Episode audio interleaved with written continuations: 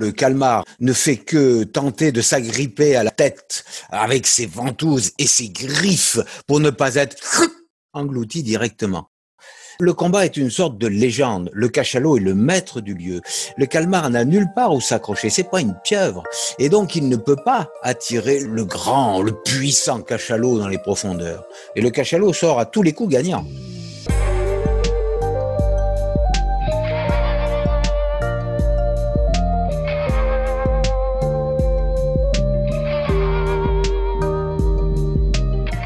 François Sarano est l'ancien conseiller scientifique du commandant Cousteau. Comme les éléphants, les cachalots vivent sous l'égide d'une matriarche. Dans le cas du clan de François, c'est Irène Gueule Tordue. L'équipe a donné des noms à tous ces cachalots. Elle a aussi reconstitué leur arbre généalogique. Grâce à des milliers de plongées, François et son équipe ont enregistré des milliers de sons de cachalots. L'animal s'en sert d'une part pour communiquer, avec un langage riche et élaboré, et d'autre part pour s'orienter et chasser. Dans ce dernier cas, il s'agit d'écolocation. J'ai donc appelé François pour nous parler de ces colosses des océans, ses amis. Bonjour François. Bonjour Marc. On va commencer à parler du cachalot. Donc là, je reste centré sur l'animal et tout ce qu'on peut en dire de manière, on va dire, euh, scientifique. Est-ce que tu sais d'où vient ce nom cachalot, pour commencer? Alors c'est peut-être cachalote, c'est le nom portugais. Euh... T'as une très bonne intuition. L'étymologie est ibérique et c'est assez rare. Euh, cachota, ça veut dire tout simplement la grosse tête. Ouais. Voilà, il y a trois espèces vivantes de cachalots aujourd'hui. Ceux que tu aimes et que tu étudies, euh, bah, c'est ce qu'on appelle des grands cachalots. Donc en latin, c'est Physeter macrocephalus. Grosse tête. Alors macrocéphalus, tout le monde l'entend, c'est effectivement la grosse tête, mais physéter, alors tiens, je vais me rattraper de tous ces genoux à terre. Est-ce que tu sais ce que ça veut dire en grec physéter P-H-Y-S-E-T-E-R. Non, je ne sais pas. Eh bien, l'étymologie de physéter, c'est tout simplement le souffleur sans surprise. Hein, c'est un cétacé, il y a un évent, il souffle. Donc voilà, le, grand cachalot Physeter macrocéphalus, il a un autre nom, c'est le catodon. Et le catodon, ça veut dire qu'il a des dents qu'en bas, sur sa mâchoire du bas, on en parlera sans doute avec toi, il n'a pas de dents en haut, contrairement à certains de ses ancêtres dont on parlera aussi. Voilà, j'ai dit trois espèces de cachalots vivantes aujourd'hui. Il y a le cachalot nain, Cogia sigma, et le cachalot pygmée, Cogia breviceps. Est-ce que tu veux dire deux phrases sur ces cachalots nains par rapport aux, grands cachalots alors, je ne les ai jamais rencontrés, j'ai jamais plongé avec eux, je, je, je ne sais pas. J'aime ton humilité, moi aussi, je sais très peu de choses sur eux, et du coup, il faudra que je m'y penche. Donc, je continue ces descriptions de cet animal, le cachalot, pour parler d'un chapitre très triste, mais très important de son histoire. Comme beaucoup de cétacés, il a été chassé pendant des siècles, et il a été chassé pour trois choses euh, qu'il abrite dans son corps. Il a été chassé pour son spermacétie, J'y reviens dans un instant. C'est l'espèce d'huile, de matière huileuse qu'il y a dans son melon. Le melon, c'est euh, sa grosse tête là, en forme de bah, de melon. Euh, il a été chassé pour une sécrétion intestinale qui s'appelle l'ambre gris. Et il a aussi été chassé, le pauvre, pour son ivoire, l'ivoire de ses dents. Euh, il a des grosses dents, le cachalot. Il y en a juste sur sa mâchoire inférieure et elles font 20 cm chacune. C'est l'ivoire de la mer. Voilà. Donc, ce qui motivait les baleiniers pendant des siècles, c'est plutôt effectivement le, le spermacétie de son melon. Est-ce que tu peux nous dire, François, combien de litres ou quel volume de spermacétie il y a dans le melon du cachalot? Le spermacétie, donc c'est une cire extrêmement fine qui servait à lubrifier, j'insiste là-dessus, les mécaniques de précision. On a tué des animaux, on a massacré des êtres vivants pour huiler des mécaniques de précision. C'est d'abord la première chose. La quantité varie effectivement avec la tête du cachalot. Je n'ai pas d'ordre d'idée, mais les cachalots euh, les plus gros... Euh... 2 mètres cubes, 3 mètres cubes? Moi, je sais pas non plus. Hein. Non, il faudrait que je, je cherchais pas. On sait pas. D'accord, on vérifiera. Mais peu importe les quantités, encore une fois. Il faut réfléchir à ce qu'on fait. Et là, moi, ce qui me fait hurler, c'est que pour de la mécanique, pour huiler de la mécanique, on a massacré les géants des mers. C'est terrible. C'est terrible lorsqu'on y réfléchit. Oui, je suis dégoûté, ça a duré des siècles. Mais les massacres les plus importants ont été euh, dans les années 1960, c'est-à-dire le XXe siècle, et non pas les chasses du XVIIIe, du XIXe et même de l'aube du XXe siècle. Après la guerre de 40. En effet. Donc j'ai dit qu'il y avait trois produits qui étaient très recherchés dans le cachalot. Donc le premier, c'était cette matière huileuse que tu as comparée à de la cire qu'on appelle le spermaceti. Le fanat de l'étymologie que je suis euh, revient à la charge. Sperma euh, en grec, c'est la graine. Tout ce qui est cétus, bah, c'est les baleines. Donc spermaceti, c'est la graine de baleine. Alors pourquoi graine? Parce qu'on pensait, les premiers euh, naturalistes pensaient que ce liquide était le liquide séminal de l'animal. Ce qui est une grosse erreur, c'est évidemment pas du sperme. Et ce qui est drôle parce qu'en anglais, comme tu le sais, le cachalot, ça s'appelle sperm whale. Ça se réfère euh, à cette erreur initiale. Encore une fois, l'étymologie est assez intéressante pour soi. Elle raconte d'où ça vient, mais elle raconte aussi les erreurs. Je passe au deuxième produit euh, pour lequel le cachalot était chassé. J'ai dit que c'était l'ambre gris. Et l'ambre gris est donc une sécrétion intestinale utilisée par l'industrie du parfum. Euh, c'est une matière qui sent euh, beaucoup. Alors je saurais pas dire, j'en ai jamais senti si ça sent bon ou mauvais. Ça sent très très très très mauvais, mais c'est un fixateur d'odeur. Donc c'est très recherché pour ça. Au tout début, les marins tuaient pas les animaux pour le recueillir. Il y avait des gros amas d'ambre gris qui traînaient parfois à la surface des océans. J'ai dit c'est un peu comme des comme des déchets pour le cachalot et ils récupéraient parfois jusqu'à 100 kilos à la surface des océans, mais ils ont fini par les tuer parce qu'il y en a beaucoup plus à l'intérieur. En tuant un cachalot, on peut prendre d'un coup 400 kilos d'ambre gris.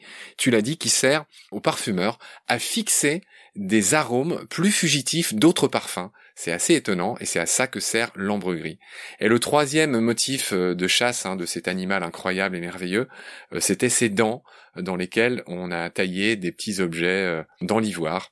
Ouais, je sais pas si les cachalots étaient chassés pour leurs dents, mais les marins utilisaient les, les dents souvent en les sculptant pour passer le temps à bord et après se faire un petit peu de, de, de souvenirs d'argent pour ouais souvenirs d'argent. Oui, d'accord pour compléter leur solde de misère. Parce que là-dedans, euh, les cachalots et les matelots étaient aussi euh, miséreux dans cette chasse. Seuls les grands armateurs euh, faisaient fortune sur le dos des uns et des autres. La chasse au cachalot, c'est ce qui a inspiré un des romans les plus connus mettant en scène un cachalot, c'est évidemment le Moby Dick d'Herman Melville, qui est inspiré d'une histoire vraie. Melville a été inspiré par un, un accident euh, dont toi et moi peut-être on se réjouit, quoique non, on va pas se réjouir de la mort d'homme, mais il y a un cachalot énorme de 25 mètres qui a coulé un baleinier qui s'appelait l'Essex, c'était en 1820. Et c'est cette histoire qui a inspiré euh, Melville pour son Moby Dick. Le cachalot euh, portait le nom de Moshadick. C'était un cachalot qui était connu, un très très gros cachalot, et qui euh, euh, poursuivit euh, avec son clan. Et là encore, on se rend compte que les mâles jouent un rôle important dans la société des cachalots, contrairement à ce que les scientifiques disent souvent. Eh bien, euh, c'est retourné contre un vrai baleinier, pas une petite baleinière. C'était le navire support, le navire maître, et l'Essex, et il l'a coulé en frappant avec sa tête dans les membrures. Ouais, c'est magnifique ce qu'a fait cet animal. Voilà, contrairement à toutes ces baleines qui ont été charcutées, eh ben lui il s'est défendu et il a coulé un baleinier. Alors encore une fois, on peut pas s'en réjouir parce qu'il y a des marins qui sont morts. Mais euh, voilà, c'était quand même une réaction euh, qui, nous fait un peu respirer euh, de cet animal. Voilà. Donc euh, la chasse, Moby Dick, euh, je l'ai dit. Dire aussi que les cachalots ont une très large répartition. On les trouve dans tous les océans. Ils aiment pas trop les eaux froides, mais il y a un truc assez curieux. Euh, on trouve beaucoup plus de mâles dans les eaux froides que de femelles. Est-ce que tu peux me dire pourquoi? Alors, parce que les femelles et les jeunes restent dans les eaux tropicales et ne bougent pas, ne migrent pas. Seuls les mâles vont quitter le clan familial à maturité sexuelle physique et puis s'éloigner et aller régulièrement se nourrir dans les eaux froides, euh, les eaux subarctiques, arctiques ou subantarctiques et antarctiques dans l'hémisphère nord et dans l'hémisphère sud. Et euh, après un certain temps où ils vont rester là-bas pour nourrir, ils vont revenir régulièrement euh, dans les eaux chaudes pour retrouver euh, les groupes de femelles et de jeunes pour la reproduction et peut-être aussi pour d'autres choses. Le cachalot est un animal de beaucoup de records. On va tous les dire avec toi. Euh, c'est pas le record de longueur, hein, c'est la baleine bleue le plus grand et le plus lourd animal vivant terrestre aujourd'hui. Les cachalots peuvent faire en moyenne 20 mètres, il y en a qui font 25-26 mètres, j'en parlerai. Donc c'est les mâles qui sont les plus grands. Le plus grand euh, jamais pesé faisait 57 tonnes. Ils font les plus gros font 50 tonnes. Je vois que tu lèves le doigt. Tu veux dire un truc? Oui, gros dimorphisme sexuel. Seuls les mâles euh, atteignent cette taille-là. Les femelles ne dépassent pas 12 mètres.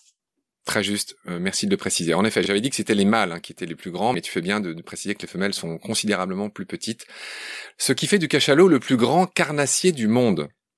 Voilà, tout le monde a ces images dans la tête que les cachalots se nourrissent euh, principalement, mais pas que, de calmars. Et donc ça donne lieu, on l'imagine, à des combats épiques. Est-ce que tu veux me parler de ces cicatrices qu'on retrouve parfois sur la peau des cachalots, des cicatrices qui font 20 cm de diamètre et qui viennent d'où?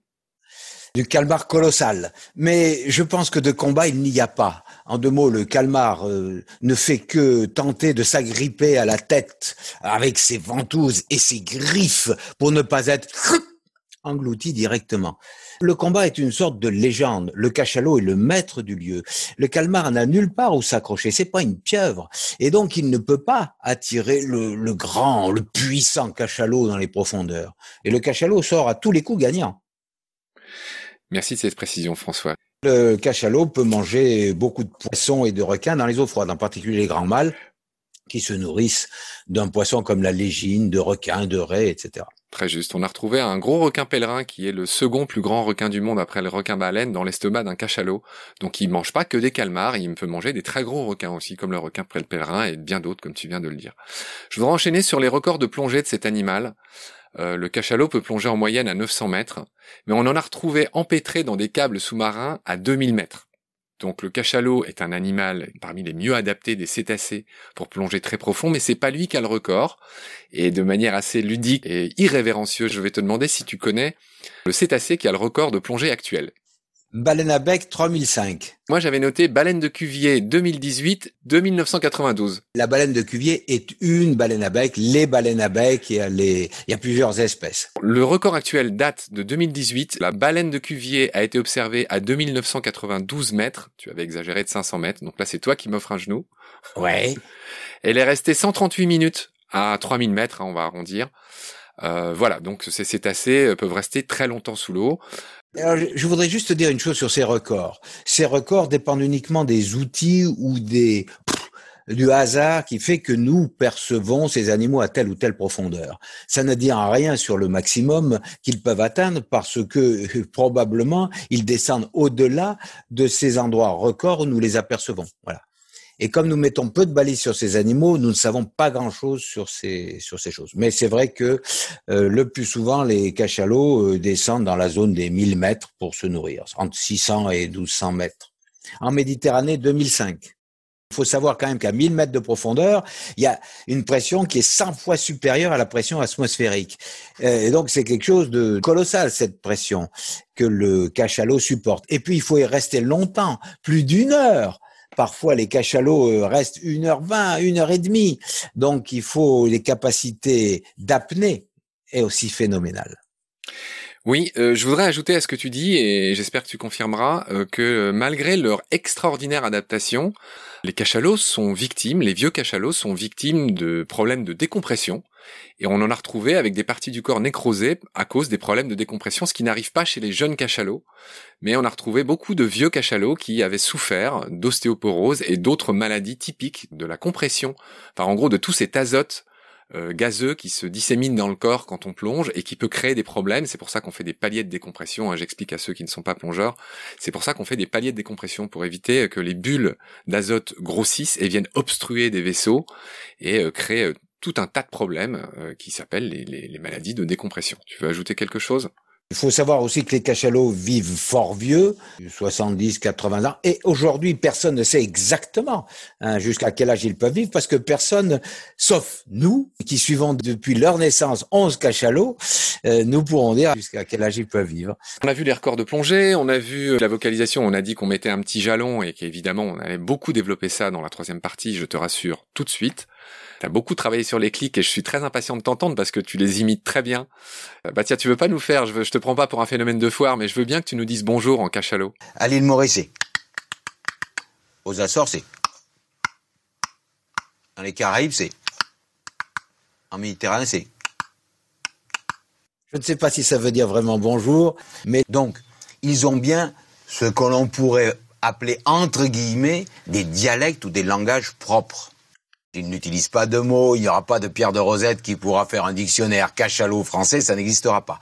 En revanche, ils utilisent bien des expressions sonores, des groupements de clics qui euh, correspondent à des expressions qui sont propres, utilisées par chaque clan. Si je, je suis à l'île Maurice, les expressions sonores utilisées, c'est huit clics qui se suivent. Eh bien, les cachalots des Açores, des Caraïbes ou de Méditerranée n'utilisent pas ces expressions sonores. Alors attention, parce qu'il y a une très grande variété. Euh, il ne faut pas confondre les clics d'écolocalisation euh, qui sont deux cachalots qui s'interpellent pour euh, une rencontre physique.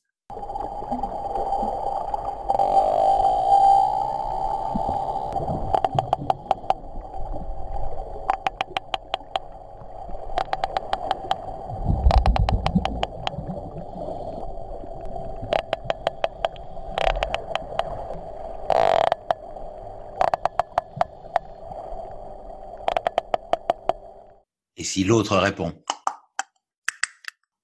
ça veut dire viens, hein, on va se faire des caresses. En tout cas, c'est une forme de bienvenue. Deux cachalots qui chassent ensemble.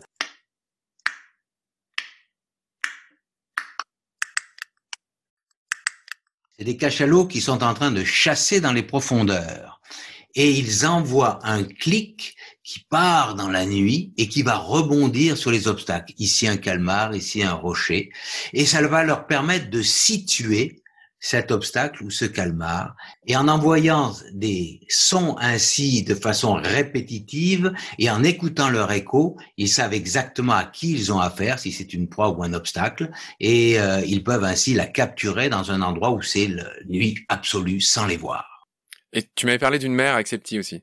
Alors, une mère avec son petit, il a disparu, il est trop loin pour qu'elle le voie, alors elle va l'appeler en émettant des clics en surface de façon répétitive et en tournant sur elle-même.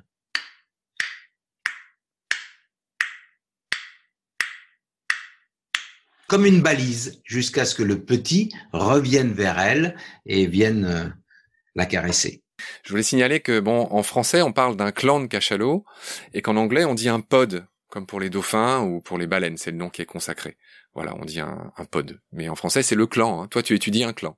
Euh, bien sûr, parce que le clan euh, réunit des euh, animaux qui ont une, même unité filiale. Et les cachalots, femelles et jeunes, sont tous issus d'une ancêtre commune, hein, c'est-à-dire que c'est des clans qui sont matrilinéaires. Et donc le mot clan est plus approprié que pod, qui lui signifie uniquement un groupement d'individus qui n'ont pas obligatoirement des liens génétiques, des liens de parenté.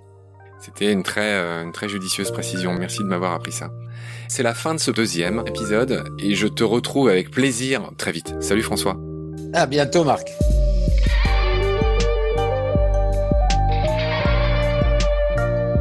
C'est la fin de cet épisode.